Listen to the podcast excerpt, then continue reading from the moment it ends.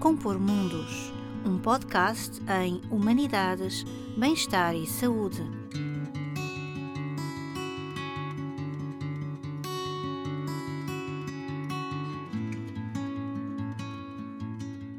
Boa tarde, Paulo. Olá, boa tarde. Eh, muito obrigada por ter aceito este convite para conversar comigo no contexto do projeto Em Rede Compor Mundos, Humanidades, Bem-Estar e Saúde. O nosso programa de hoje tem um título que eu acho que é um título bem interessante, às vezes um bocadinho esquecido, que é Onde para o Édipo no século XXI, aliás, título inspirado num artigo seu, e depois a importância da- das psicoterapias lentas em tempos de mudança acelerada. Portanto, este vai ser o nosso programa. O Paulo Azevedo é psicólogo, psicoterapeuta, psicanalítico, somos colegas na Sociedade Portuguesa de Psicologia Clínica, foi docente na Universidade Católica de Braga da disciplina de Psicodinâmica e é mestre em Psicologia Clínica do Desenvolvimento. Sobre isso que nós vamos falar hoje, é um bocadinho sobre desenvolvimento, Sim. não é? Aqueles anos bem precoces onde se jogam coisas importantes. Mas eu começava logo por lhe fazer esta pergunta: o que é que é o Édipo? Não é? Tanta gente hoje em dia ri-se do Édipo, acha que não é importante para o desenvolvimento. Então, Paulo, o que é que é o Édipo? Eh, antes de mais, obrigado pelo convite. É com muito gosto que estou aqui. O que é o Édipo? Essa, geralmente as perguntas mais óbvias são as mais difíceis de responder, não é? Podemos ver de várias... Bom, tal como está descrito na, na literatura psicanalítica mais clássica, não é? Desde Freud, o Édipo é uma fase uma etapa, digamos assim, do desenvolvimento psicossexual, mas é muito mais do que isso. Podemos compreender que é muito mais do que isso. Logo à partida, porque na verdade não é uma fase.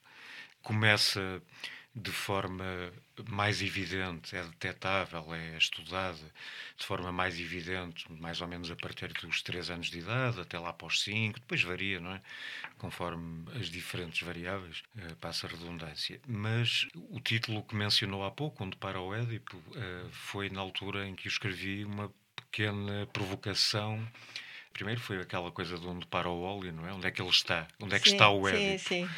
Eh, Será que ainda faz sentido Pois. atualmente falarmos disso, uma vez que é um conceito desenvolvido há tanto tempo, quando a psicologia e a psicanálise estavam a dar os primeiros passos? Na altura houve reações muito fortes ao conceito, a este e a muitos outros, não é? De Freud e dos freudianos, e depois entrou um pouco para o mainstream, as pessoas começaram a perceber que por ali poderiam compreender melhor a chamada natureza humana, e depois a psicanálise começou, por outros motivos, mas começou a ser questionada, pelo menos em vários dos seus conceitos, e julgo que o Édipo sofreu um pouco do excesso de popularização. É? A psicanálise sofreu um pouco do excesso de popularização dos seus conceitos e o Édipo também por arrasto. Portanto, se nós descrevermos o Édipo segundo a fórmula popular do menino que quer casar com a mãe ou envolver-se com a mãe e matar o pai, é ridículo, não é?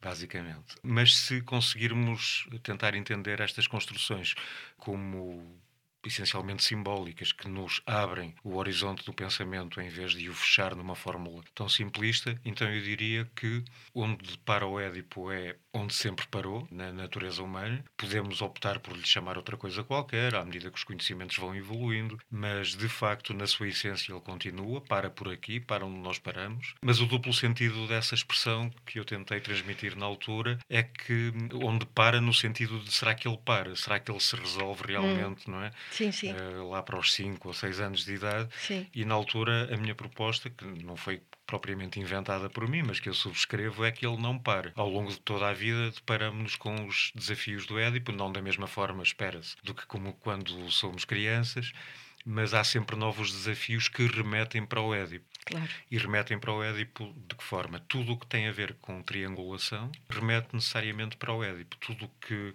tem a ver com triangulação, por exemplo, na relação diádica entre uma criança pequena e a sua mãe ou a figura materna, a partir de determinada altura, há uma intromissão. Ou melhor, há várias intromissões, mas no modelo tradicional a intromissão será do pai, Do ou do pai. companheiro da mãe, do- paterna, sim. enfim, da terceira pessoa ali, naquela A relação mais separa, não é? diádica. Que é a pessoa que separa e também, ao separar, é a pessoa que de alguma forma promove, não obriga, se for saudável, não obriga, mas promove, através dessa separação, a eclosão, digamos assim, do impulso epistemofílico, da necessidade de conhecer. Outras coisas. Claro, outras coisas. Claro, de sair ali do seio materno. É? Certo, não? porque aquela está vedada. Pois, aquela exato. não é exclusiva, aquela não é uma continuação da criança.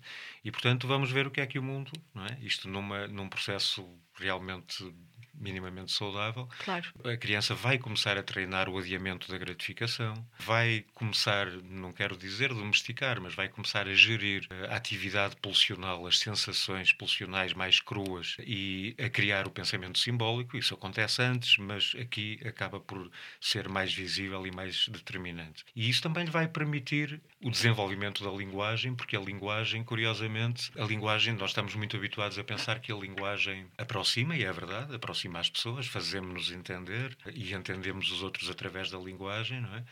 Mas a linguagem deriva da separação, porque se não houver separação e houver fusionalidade, nem sequer é preciso linguagem. Absolutamente. Não é preciso falar. Não é preciso falar, exatamente. Porque o é outro entende falar. perfeitamente o que eu quero. Porque o outro sou eu e vice-versa. Portanto, exatamente. nem sequer há o outro, digamos Exato. assim. Não é? há outro. O outro é totalmente eu, não é? Exatamente. Que, aliás, é a origem das patologias mais graves, é precisamente Exatamente. quando essa posição não é amadurecida, digamos assim, não é? Isso é essencial eh, e é muito difícil, às vezes, mesmo em contexto psicoterapêutico, essa quase alfabetização, digamos sim, assim. Sim. Mas eu estou a usar um sentido do, do autor Wilfred Bion, Bion. da alfabetização, mas também serve para o sentido popular do termo, de sensibilizar as pessoas, os pacientes, a perceberem que o que passou não está lá atrás. O que passou está lá atrás, mas simultaneamente está aqui sempre e vai continuar a estar. E é muito mais provável compreender a, a fragilidade, as vulnerabilidades, os padrões, as certas tendências de funcionamento, acima de tudo relacional, das pessoas, do normal até ao patológico, se pensarmos nesses primeiros tempos. Por outro lado, também é importante dizermos que não fica tudo escrito nesses primeiros tempos. Claro, claro, é? claro. Infelizmente, claro. às vezes fica muita coisa, muita demasiada coisa. coisa. escrita. Sim, sim. Mas, dentro do espectro dito normal, não fica tudo fechado ali, não é? Claro, claro que não. Portanto, o Édipo é isso. O Édipo é a instauração de uma determinada inevitabilidade, que é a inevitabilidade do adiamento da gratificação, da gestão das emoções, da gestão das, da atividade pulsional mais crua e o encontro de formações de compromisso, espera-se que saudáveis, e do símbolo do pensamento simbólico, não é? Na capacidade de, no adiamento da gratificação, pensar continuar a existir na ausência do objeto securizante e, no, e do objeto de amor. Exato. E isto é o Édipo muito para lá da descrição quase anedótica não é, que se costuma dar-lhe. Que se costuma dar. Não me parece que tenha sido o que Freud tensionava, não, não, não. não é? dizer, mas é geralmente o significado que se costuma dar. Mas dizia uma coisa muito interessante: o Édipo não é uma fase, não é? Geralmente as pessoas pensam que é uma fase, de facto não é. É mais uma posição interior, não é? É mais certo. uma forma de relacionar-se com os outros partindo de certas estruturas que foram criadas nessa pequena infância. Certo. Nós sabemos que realmente a infância é importante. Todos os estudos de vinculação nos dizem isso, não é? Não, não está fixa para sempre, mas é, é importante.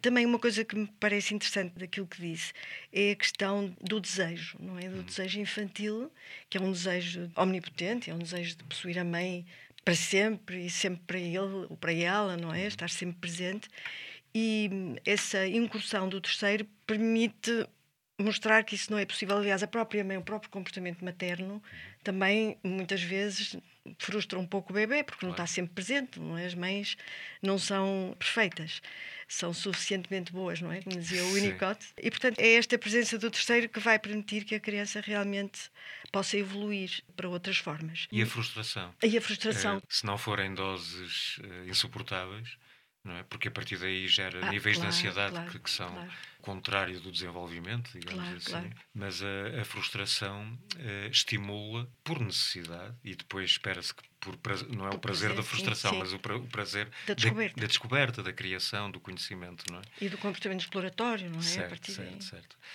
A frustração faz com que aguçou o engenho. Aguçou o assim. engenho. Eu acho que essa frustração é aquilo que se chamava, ou ainda se chama, nos, assim, mais tecnicamente, a castração. Não é? Uh, sim, essa é, É o por aí. protótipo. É o protótipo, Sim. não é? É o protótipo. Pronto. Que é para as pessoas perceberem, porque muitas vezes o problema da abordagem psicanalítica no grande público é que ela é muito literalizada, não é? Dizíamos há bocadinho Sim. isso. E às vezes ridicularizada, Sim. porque provavelmente as pessoas não entendem completamente como ela fala de qualquer coisa que se passa no interior Sim. e dá-lhe palavras e a partir do momento em que se dá palavras, coisifica-se, o que é complicado Sim, e o que é área. certo é que no início da nossa vida, enquanto seres humanos, eh, no início da nossa vida, nos primeiros meses, nos primeiros anos, tudo é incomparavelmente mais cru e iliteral, de facto, Pois, claro. do que depois, não é? Sim. Depois entra o pensamento simbólico, entram as metáforas, entram, enfim, eh, entra tudo aquilo que amortece. As pulsões também acalmam ou são mais geridas e, portanto, acaba por eh, essa literalidade depois ao longo da vida eh, parece que já não faz tanto sentido, mas está tudo cá dentro, não é? Nas Está tudo cá dentro. não desaparecem. E isso vê-se em movimentos, vê-se claramente, não só na clínica, mas na vida, porque a clínica também é a vida, não é?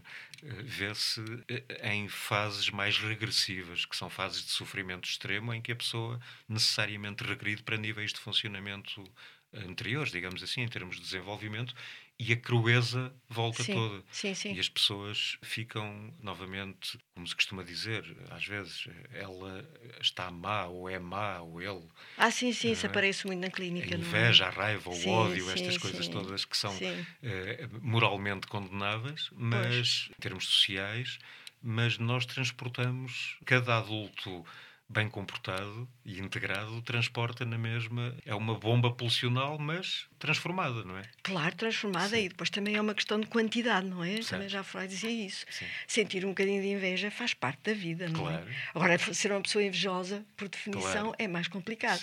Para o próprio e, e para, para o objeto da inveja, Certo. porque a inveja é essencialmente destrutiva, não é? Esse o problema. Sim.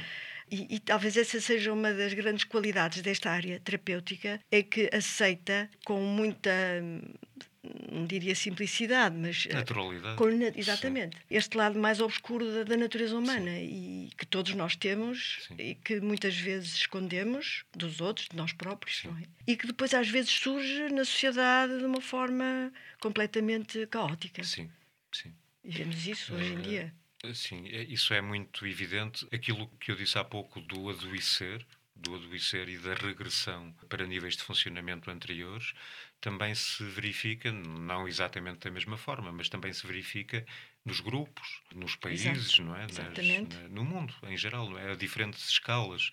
Mas uma situação de guerra puxa por eh, instintos muito mais primários, por reações muito mais cruas e por esse tipo de emoções e de sentimentos que acabou de que a Marina mencionou. Exato, exato. E eles, curiosamente, quando, são, quando a situação é partilhada pelo grupo, quando, por exemplo, a ameaça é grupal, Sim, é ao grupo, sim, esse tipo de sentimentos são não só aceitos, como até estimulados, porque é uma questão de vida ou de morte, muitas vezes. absolutamente. Eh, A, a- a empatia eh, é mantida e exacerbada pelo semelhante, pelo da tribo, digamos assim, não é? Pelo da mesma tribo, mas é suspensa em relação ao, ao soldado inimigo. Completamente, sim. Caso contrário, não haveria, não era possível matar, não era possível, enfim. E por muito horrível que, que isto seja, e é, isso não está ausente de- de- do ser humano que vive no país mais desenvolvido e pacífico do mundo, simplesmente está eh, sublimado. Exatamente. No futebol, por exemplo. É, Eu estava a pensar no futebol, mas estava a pensar também nos animais. É uma área que me é muito cara, a comparação de comportamento animal e humano. E nós, como espécie, somos muito recentes. Nós temos 200 mil anos como Sim. Homo sapiens sapiens, digamos assim. Portanto, na nossa estrutura moderna, cerca de 200 mil anos, o que é muito pouco, é? é. É pouquíssimo em termos evolutivos. E, Foi portanto, anteontem. Foi anteontem. Nem foi anteontem, mas foi ontem Sim, sim. e carregamos connosco uma natureza que tem, tem lados extremamente positivos, de ligação, de empatia, acabou de, eu- dizer, não é? de, de amor, de, etc. Mas também tem um lado mais, digamos, mais sombrio, que nos foi muito útil Uhum. para podermos sobreviver, Sem o qual não estaríamos aqui. sem o qual não estaríamos aqui. Na minha opinião, ainda é útil, mas hum, dessa forma mais sublimada Sim. de que fala, não é? Porque dá origem, pode dar origem a obras de arte, pode Sim. dar, sei lá, nós sabemos isso, a quantidade de, de obras que são inspiradas no lado mais difícil, mas que nos aliviam quando nós temos contacto com elas, porque falam de nós sem que nós tenhamos que agir necessariamente esse, esse nosso lado mais sombrio. e por isso nós temos essa, essa natureza humana connosco e ela vai se manifestando de diversas formas. Na clínica, por exemplo. Mas, uh, Paulo, como é que é o Édipo hoje? Porque ele é bastante claro nas famílias do princípio do século XX, onde ele foi essencialmente, digamos, tematizado, não é? Ele já tinha sido tematizado há dois milénios na Grécia, mas pronto, ali assim foi colocado mais ao serviço da clínica, parecia que fazia sentido uhum. naquela organização burguesa da família. Uhum o pai, aquela figura da ordem, não é? Aquilo que traz a cultura de fora, a e mãe. A lei, a lei, e a lei, exatamente, a lei, a mãe que é cuidadora, que é amorosa, que está ao serviço dos filhos. Mas como é hoje? As mulheres estão fora de casa, hum. não é? as mulheres trabalham, reivindicam um papel idêntico, entre aspas, ao dos homens. Os homens muitas vezes não estão presentes, porque as famílias, muitas vezes, são famílias uh, uniparentais, muitas vezes a mãe ainda é aquela que maioritariamente se encarrega dos filhos. Como é que é hoje o Édipo? Eu julgo que é muito semelhante, reconhecendo todas essas diferenças, ao mesmo tempo que é muito semelhante ao nível dos processos internos, do meu ponto de vista. De certa forma, eu penso nas questões do Édipo, enfim, outras questões do desenvolvimento, muito mais num sentido da função do que propriamente da figura da figura literal, não é? Uhum. O pai, tal como o descreveu, a mãe, tal como o descreveu. O, o pai pode exercer as funções que antigamente eh, atribuíamos claramente à mulher, não é? Podem-se revezar conforme o horário e, enfim, todas essas alterações sociais que foram, na minha opinião, felizmente surgindo, felizmente, mas com desafios. Com é desafios, é? claro, claro. Uh, o que é certo é que o ser humano desde que é Sapiens Sapiens, pelo menos, não, não é desde que é Sapiens Sapiens, desde que é Habilis ou coisa que valha, começou a agir radicalmente no meio.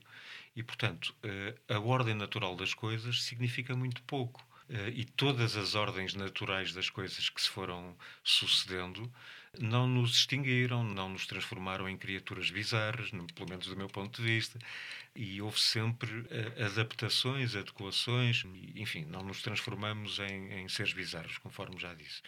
Portanto, eu, eu, hoje vejo muito mais isso de forma cada vez mais assumida e, enfim, sem complexos, como uma questão de posicionamento, de função, do que propriamente à volta do estereótipo. Uhum. Portanto, nesse sentido, se o pai for mais maternal, está tudo bem na mesma. O que interessa é que seja transmitida a segurança básica, que de certa forma depois nos sirva para termos poucos ataques de pânico ao longo da vida. Ah, pois, poucos ataques de pânico, exatamente. Acho que fez bem em introduzir essa modalidade. Sim. No fundo, ficarmos assustadíssimos, não é? Uhum. Por termos de viver. Sim. Quando diz que é uma função, no fundo está a dizer que é, uma, é qualquer coisa de interno, certo. não é? E, portanto, até será qualquer coisa que a própria criança pode organizar. Isto é, na sua busca, certo. uma criança de 3 anos, 4 anos, provavelmente vai até procurar pessoas que, de forma espontânea, levem a ver coisas diferentes. Sim. As nossas crianças entram na escola, não é? Começam a contactar Sim. outras figuras de referência, os uhum. professores, as professoras, Sim, etc. Avós, os avós, os tios. Claro. Portanto, é interno, mas não é espontâneo no sentido de que não é autossuficiente. Vem, ah, sim, não é autossuficiente, vem, não, sim, claro. Vem também de fora. É? Também vem de fora. Sim. Agora, queres explicar um bocadinho isso melhor? Uh, sim, isso passa por, por, por vários processos, mas uh, queria só destacar talvez o de identificação, não é? Com as suas modalidades mais primitivas de incorporação. Sim, sim. Uh, mas pronto, não vamos entrar assim muito por aí, mas o mundo interno também é muito pulsional ou é muito impulsionado, digamos assim, por aquilo que já trazemos por defeito, não é? Uhum. Mas depois é muito habitado, muito preenchido pelas relações que se estabelecem, pelos vínculos, uh, essencialmente ao nível dessas questões mais básicas, como a segurança básica de que eu falei há pouco e uhum. que, não correndo muito bem, está na origem de muitas das patologias da vida cotidiana. É? Mas, de facto, pegando no, no que falamos há pouco, quando a frustração ultrapassa a capacidade do bebê ou da criança pequena em geri-la, em transformá-la, em elaborá-la, em dar-lhe um sentido, instala-se uma espécie de terror interior, não é? Sim, sim. Que pode, de facto, se for repetida e se for uh, muito intensa, pode, de facto, deixar uma certa propensão depois para as patologias da ansiedade, que remetem muito para a sensação de não se ter o continente interno suficientemente forte e flexível para as situações da vida.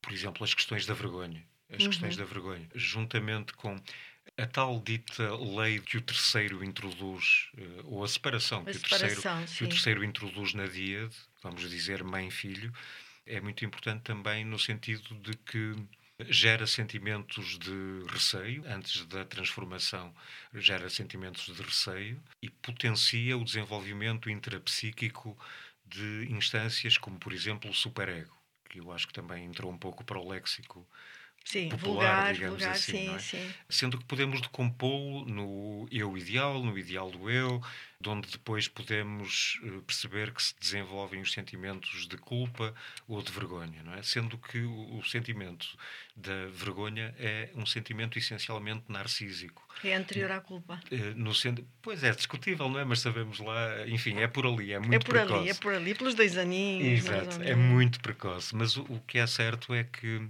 E é narcísico, como dizia. É narcísico, e isso, isso é importante. Geralmente, quando dizemos aquela pessoa é narcísica, eh, só pensamos popularmente na ideia de que aquela pessoa tem-se em altíssima consideração sim, sim, e sim. acha que é o maior pois. e omnipotente e tal. E sempre que existe uma patologia narcísica, existe fragilidade, vulnerabilidade narcísica. Pois. Tudo o resto são defesas em cima disso. Exato. É? E a vergonha lidera, digamos assim, este movimento. O que é certo é que, se não for a um nível absurdamente patológico, os líderes são muito feitos, os líderes em geral são muito feitos, não é? São o, o eu ideal, o eu ideal, que é uma espécie de representação do melhor que nós podemos aspirar para nós próprios, funciona um bocado como a cenourinha à frente, é? A recompensa à frente. Se fores atrás do melhor de ti, ultrapassas-te e atinges uma recompensa X ou Y, é? Isso é o que os líderes fazem em relação a eles próprios e o que depois acenam às pessoas, não é? Claro que isto dá para todo tipo de perversões, eh, mas também dá para o ser humano, em doses suficientemente contidas, ir atrás do melhor eh, de si mesmo. De um ideal? de poder idealizar qualquer coisa, não é? Claro, de um ideal atrás, si. Exatamente. Mas acima de tudo, o eu ideal, o tal eu ideal, que se forma muito no início por identificação uh, à figura que mostrou que tem o poder suficiente de nos separar daquela díade, esse eu ideal começa a formar-se por identificação nos seus desenvolvimentos mais patológicos. Temos a identificação ao agressor, exato, é? em que exato. se idealiza tanto o poder do sequestrador, seja ele literal ou simbólico, que se faz a fantasia de que se formos amados pelo agressor, eh, ele vai nos proteger contra todos os males do mundo, nem que tenhamos que pagar o preço da perda da individualidade. Enfim, isto depois tem um milhão de ramificações. Muitas ramificações, sim. exatamente. Mas eh, parece-me importante aquilo que disse sobre a questão da identificação, é que realmente estas ditas fases não é, de desenvolvimento, no fundo, têm a ver com processos de identificação, é? que começam por ser muito mais primitivos, não é? Em que não há separação do eu e do outro, até que depois vão amadurecendo e tal, vão permitindo a entrada do terceiro, então temos a tal situação edipiana, entre aspas, não é? Já que provavelmente não podemos generalizar esta ideia de que o Édipo é, é reconhecível em, em todo lado, e eu já explico um bocadinho Porquê? Portanto, tudo isto são uh, as dinâmicas da identificação que vão fazendo com que depois a pessoa se possa ir emergindo, possa se ir, digamos assim, tornando aparecer. Pessoa. Tornando pessoa. Ora, exatamente, é mesmo isso. Mas só voltando um bocadinho atrás. E isso, aliás, foi uma grande discussão na antropologia, não é? Na antropologia e a psicanálise nos anos 60, mais ou menos. Alguns antropólogos se recusavam a reconhecer que o Édipo estivesse presente noutras culturas, por sim, exemplo. Sim. Ora, o, o, que acontece é que, possivelmente, a constelação edipiana, tal como a gente a conhece aqui no Ocidente, não é? Que está muito associada à sexualidade, à repressão da sexualidade, à questão do pecado, uhum. da culpa, etc, etc. Associada precisamente a isso, e também às questões da monogamia, etc., que já que estão tácitas na nossa cultura, noutras culturas não fazem tanto sentido. Certo. O que não significa que não haja uma separação por terceiros. Pois há variações do ego. Ora bem, e, ora, exatamente. Sim. Se calhar a gente teria que arranjar uma palavra mais universal, não é? Sim, compreendo. Até porque esta está um pouco saturada. Está um é? pouco saturada. Sim. E está muito saturada os valores ocidentais. Certo. Mas pronto, isso parece-me. Mas algo do género acontece noutras culturas. Sim, sim. Sendo que, de facto, somos eurocêntricos, não é? Somos, enfim, ou ocidentalocêntricos. Sim, sim, sim. Mas, de facto, seria muito interessante abrirmos à compreensão da, da, diversidade humana também nos processos básicos do psiquismo e do desenvolvimento. Sem Absolutamente. Dúvida. Sim e deste jogo de identificação, como Sim. é que isto se faz noutras culturas, certo, não é? Certo, certo. Uma coisa nós sabemos, parece ser, digamos, um, quase um universal antropológico, no caso do rapazinho, ele é eh, literalmente arrancado ao seio materno hum. mais tarde, não é? Não é tão cedo. Hum. Mais tarde e depois tem que passar uma série de rituais que são altamente penosos, mas que fazem dele um homem. Sim. Portanto, nós temos aqui assim, expresso de outra maneira e noutra altura do desenvolvimento, mas temos muito esta ideia da castração. Sim. Não é? Sim. Portanto, esta ideia da frustração do desejo Sim para a pessoa se tornar alguém. Isto no caso masculino. Sim, sim, sim. Eh, mas acima de tudo, nessa questão de dita castração, não é? No sentido da retaliação por ele ter ousado pensar ou fantasiar alguma vez que poderia substituir. A retaliação por um homem. Estamos sim. sempre a falar do rapaz, não é? Sim, não estamos sim. a falar da rapariga, não. que é outro caso. Certo. Portanto, competição masculina. Sim. E aí, curiosamente, também se joga muito daquilo que pode desembocar, digamos assim, na escolha escolha com aspas, não é? Mas na orientação sexual, por exemplo, não é? Se a castração for realmente severa, no sentido simbólico do termo, mas que às vezes quase que parece que se aproxima demasiadamente do literal, não é? Do literal. Em algumas culturas eh, aproxima mesmo. Sim, certo, certo, é? certo. Pois já nem estava a ir para aí, estou mais a pensar na nossa, mas em termos de personalidade do terceiro, não é? Se o terceiro for claramente punitivo e não for só a fantasia de que ele, por parte da criança, de que o pai pode ser punitivo por ele ter ousado pensar que a mãe poderia ficar só para ele, há pais que realmente são agressivos uh, e que depois também não permitem, provavelmente pelos mesmos motivos, o movimento seguinte que é o da identificação homossexual por parte do rapazinho. Exatamente, que é, é, fundamental. Porque provavelmente esse pai quer a proximidade homossexual bem o mais longe, longe possível, longe. porque não terá essas questões bem resolvidas pois, e daí pois, pois. as homofobias e, e por aí sim, fora, não é? Sim. Mas se não há a aceitação e a permissão da aproximação para ver, afinal, para que o rapazinho veja, afinal, como é que são os homens. Pois, pois, é? claro. Uh, isso fica sempre envolto numa espécie de névoa, não fica pois. sempre, mas fica durante anos ou, ou tempos essenciais para o desenvolvimento e isso pode depois influenciar na, na, claro, claro. nas questões da sexualidade em geral. Claro. Pois, eu não sei se está de acordo com esta ideia, não é minha, já, já a vi noutro sítio, mas o movimento mais primitivo é eu quero ter aquela pessoa para mim. Sim, e não sim. eu quero ser como aquela pessoa, hum. que é diferente, não é? Sim. Portanto, talvez a homossexualidade, esta do desenvolvimento, se joga um bocadinho no eu quero ter aquela pessoa sim. para mim, não é?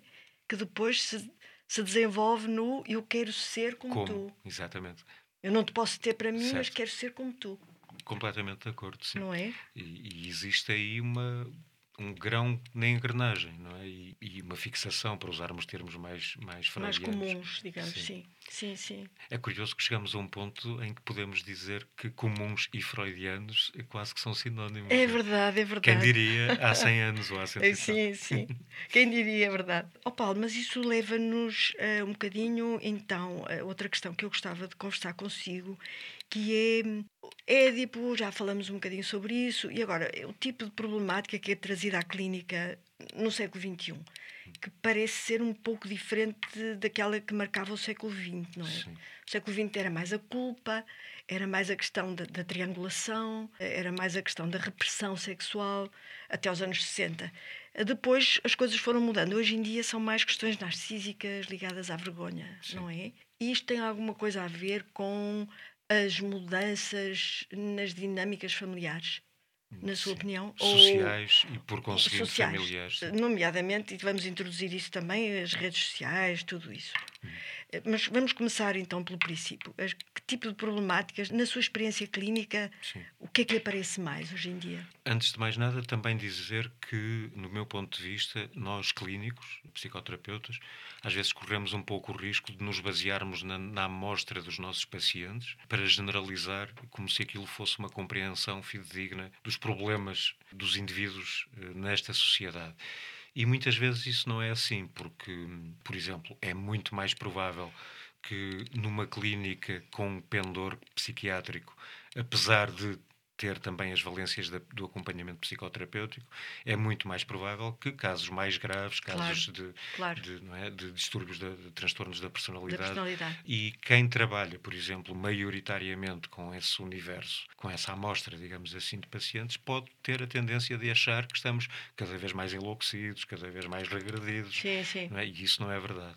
Não é verdade, ou pelo menos não é por causa disso que se pode tirar essa conclusão. Apesar de tudo, eu julgo que as patologias associadas a ansiedade estão muito presentes. Uhum. Uh, tem a ver com estilos de vida, tem a ver com talvez a maior rapidez ou imediatismo com que, por exemplo, as crianças são colocadas em creches e tudo mais, por razões, não é porque as mães e os pais claro, se interessem menos por eles, claro, antes pelo contrário, sofrem bastante perante essa necessidade, mas uh, a vida é mais, talvez mais inclemente agora, não é? Exige muito mais que se faça dinheiro para se poder sobreviver. Portanto, mas também eh, acaba por ser uh, um pouco difícil falarmos de patologias associadas à ansiedade, porque de facto a ansiedade está presente em quase todo o sofrimento psíquico. Mas eu diria que as questões mais uh, os caráteres mais obsessivos e também obsessivo-compulsivos, as fobias, problemáticas depressivas, claramente, que muitas vezes, cada vez mais são arrastadas anos e anos, anos a fio, porque cada vez mais existem medicamentos que mascaram a situação, não é? E uhum. o sofrimento, e portanto, quando muitas vezes quando nos chegam já trazem não sei quantos rounds as depressões, não é? Sim, sim. E são, por conseguinte, mais difíceis de tratar. E depois também a questão das psicoses, digamos assim, de uma forma geral, não é? Não só induzidas por substâncias, mas também com inclusões mais tradicionais, digamos assim. Mas, de uma forma mais global, eh, eu diria que a patologia depressiva, as sim, patologias sim. mais fóbicas e com muita ansiedade, questões que remetem, do meu ponto de vista, para o desamparo. Para o desamparo, pois, pois, pois. Como se o indivíduo tivesse sido declarado indivíduo sem uh, as competências emocionais suficientes para o ser. Sim. E também porque, eh, provavelmente estará de acordo comigo, porque a organização uh, social e do rendimento individual, não é? É extremamente duro, extremamente exigente hoje em dia. Portanto, as pessoas, muitas vezes, eu ouço isso, eh, até jovens, eh, trabalham em empresas nas quais não acreditam, até porque neste contexto mais global das alterações climáticas, destas mudanças, apesar de tudo, culturais importantes às quais nós estamos a assistir hoje em dia eh, e que nos deixam um pouco desamparados até face ao futuro, não é? A nós todos. Sim. E talvez tudo isso acumulado com vidas muitas vezes eh, isoladas, porque as pessoas nas cidades tendem a viver os seus núcleos familiares muito mais hum. isolados, não é? Sem grande rede de suporte familiar, Sim. a grande família que existia antigamente, e portanto tudo isso fragiliza muitíssimo as pessoas face a estas exigências da vida contemporânea. Parece-me importante dizer que uh, isto não passa diretamente, quase que por osmose, do dia a dia das pessoas na rua, no trabalho, etc., para o psiquismo profundo dos filhos. Isto tem a ver com as questões da vinculação, da relação precoce, dos uhum. primeiros tempos de vida, acima de tudo.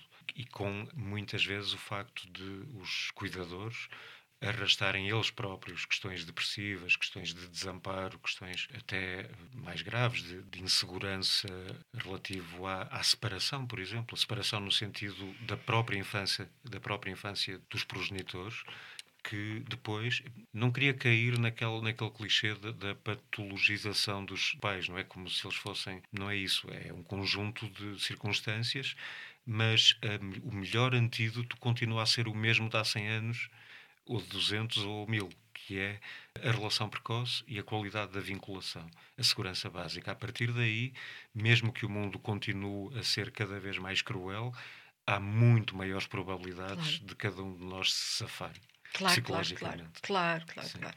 Porque leva um lastro, digamos assim, de segurança Sim, e de confiança, sim. não é? Com o qual pode afrontar os problemas da, da vida adulta, da vida.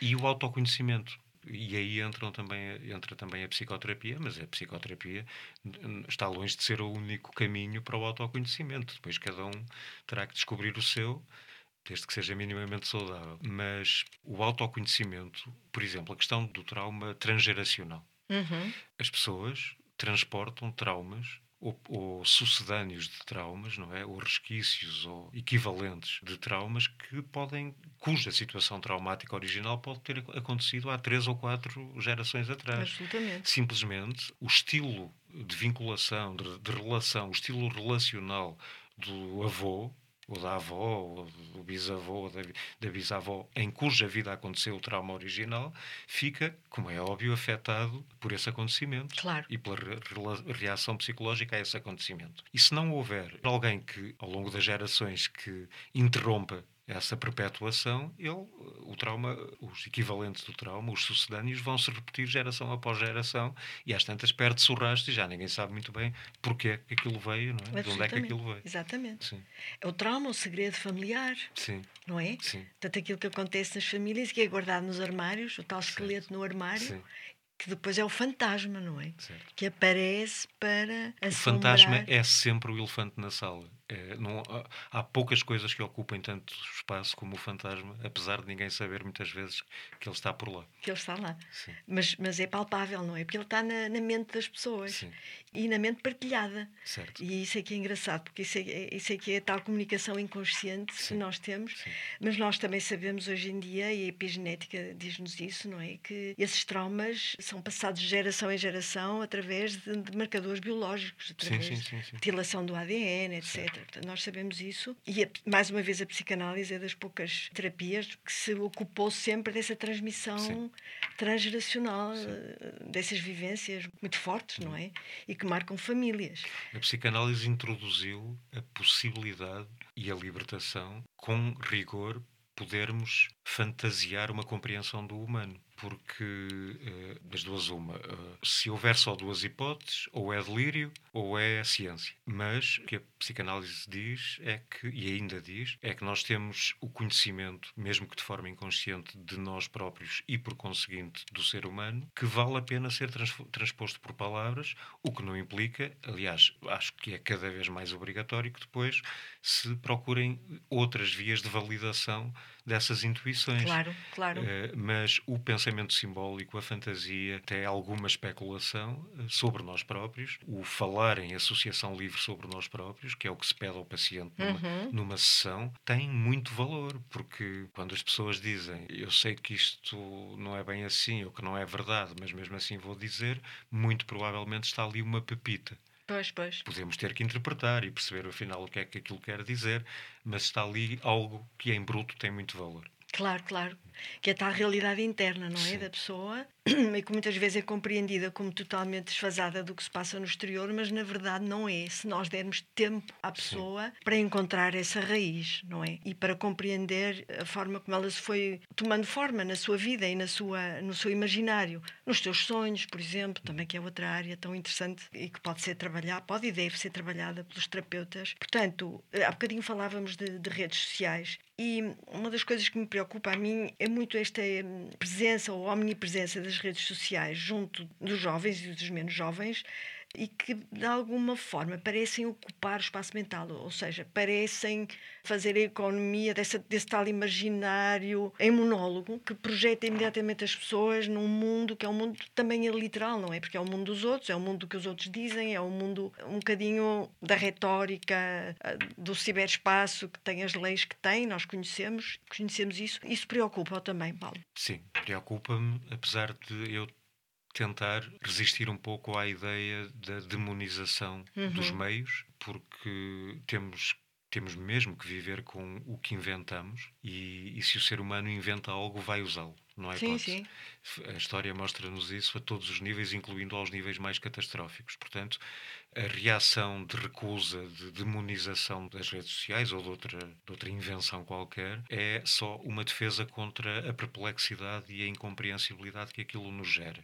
Portanto, nós temos que compreender o que é que aquilo significa, ao serviço do que é que o ser humano coloca essas invenções, talvez pensar, eu pelo menos penso, que, tal como fizemos em relação a todas as outras invenções, nós vamos encontrar um lugar minimamente saudável para as redes sociais, para o, mundo, uhum. virtu para o mundo virtual, sendo que todas as outras invenções do ser humano também tiveram desenlaces perversos e, e negativos.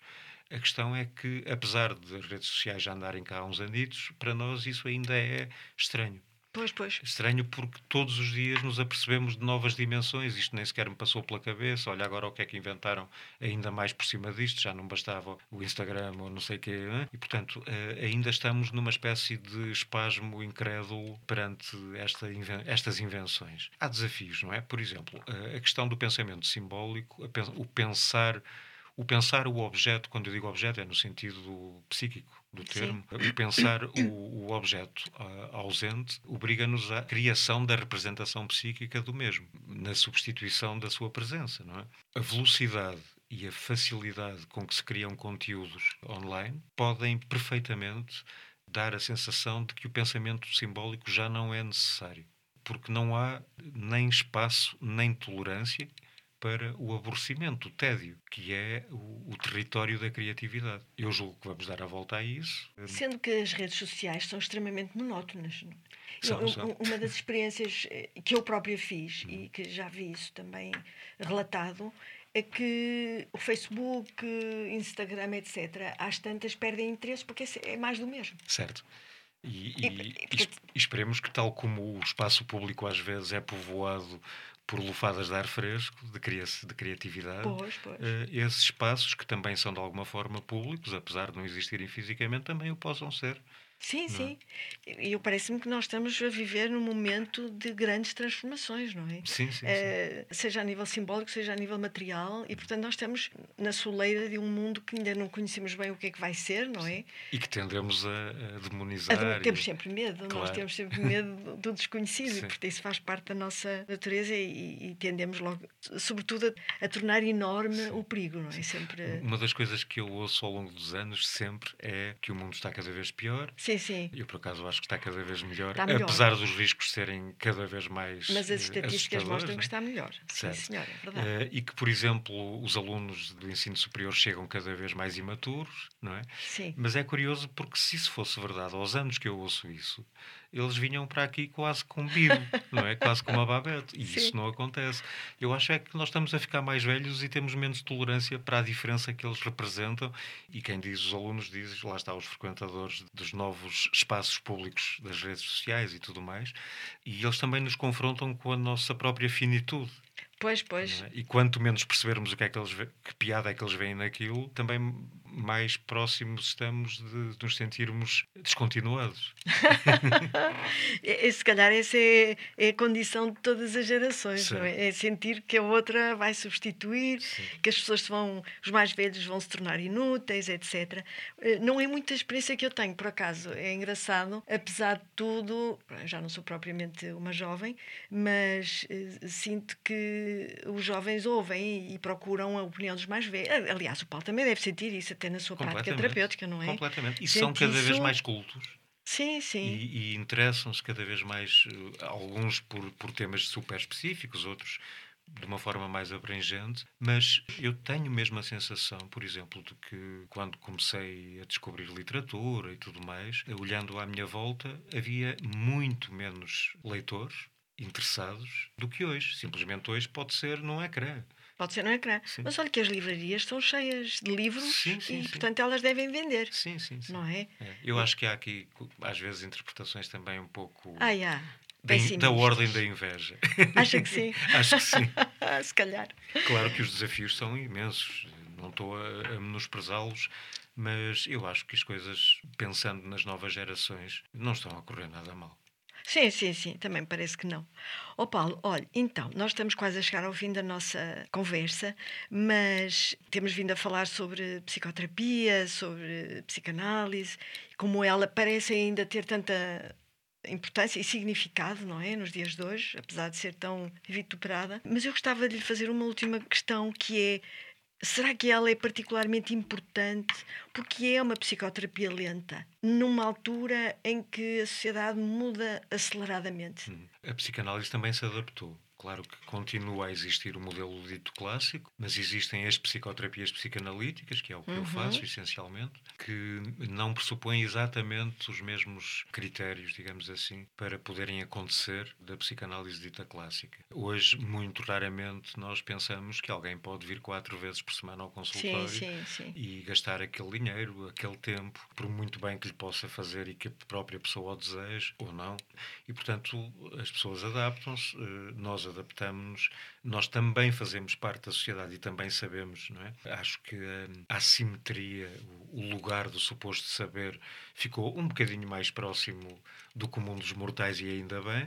E, portanto, nós também vamos ao supermercado e também gastamos tempo no trânsito e, e etc. E, portanto, o processo psicanalítico, psicoterapêutico exploratório ressente-se do facto de haver menos sessões com menos regularidade e com menos tolerância à, à, lentidão intrínseca do processo, claro que se ressente. Mas, por outro lado, as pessoas, se calhar, também têm outra relação com os seus recalcamentos, querem, desejam conhecer-se de outra maneira, têm vontade de ficar melhor, de ser melhores e a necessidade aguçou o engenho, mais uma vez.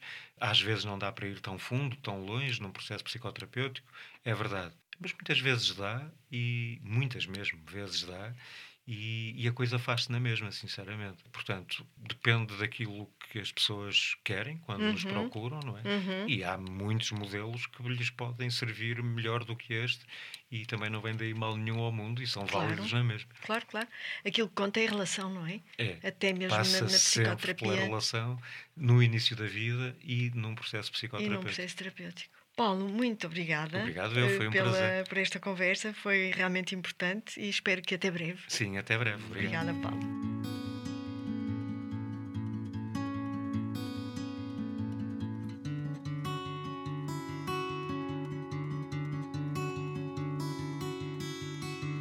Este podcast é uma produção do projeto Compor Mundos, realizado no Laboratório de Rádio e Imprensa da Universidade Fernando Pessoa.